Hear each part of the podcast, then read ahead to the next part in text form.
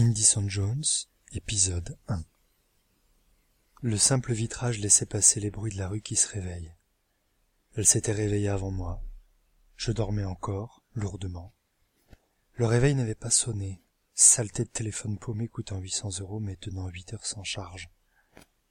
Seb, mon colocataire, me lança un oreiller en plein visage. Debout, feignasse, il est 8h30. Nos deux chambres se touchent, dans ce petit appart en plein Paris. Nous y habitons depuis quelques années maintenant, installés lorsque je suis venu terminer ici mes études en journalisme, tout droit venu de ma province. Sébastien était déjà présent depuis un an, freelance graphiste et étudiant en même temps. Quelques années plus tard, ce matin du milieu de printemps, Sébastien était toujours freelance, et moi, j'étais en retard. J'avais décroché un job mal payé, mais plutôt intéressant dans un minuscule magazine gay se relançant, surtout présent sur le web. Le salaire était minable, mais l'équipe m'avait paru si stimulante et pétillante que je voulais tenter l'aventure. Mon compte en banque était surtout aussi sec qu'un coup de trick, et j'en avais assez des piges incertaines.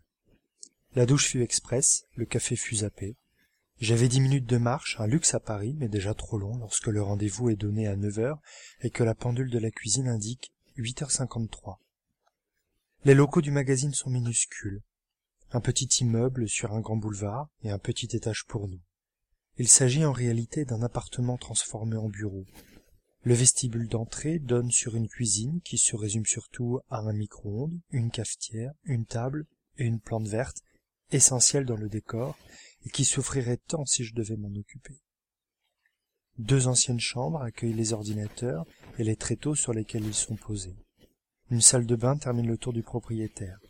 Les toilettes se trouvent à l'intérieur et un panneau indique que pour dépasser les clichés du genre, il est conseillé de pisser assis. En réalité, c'est surtout pour éviter de tout salir, le genre dos. Ce matin-là, à neuf heures, j'avais marché très vite j'étais dans les temps. Moite, mais motivé. Fred, le rédacteur en chef, était déjà présent. Julien n'allait arriver que vers neuf heures trente, complétant l'équipe.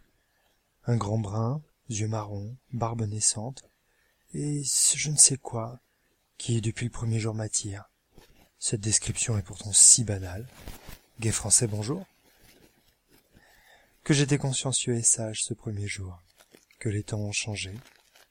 Le soir même, J'alliais travail et plaisir en allant inaugurer avec Julien le nouveau bar d'un personnage truculent que je connaissais déjà très bien.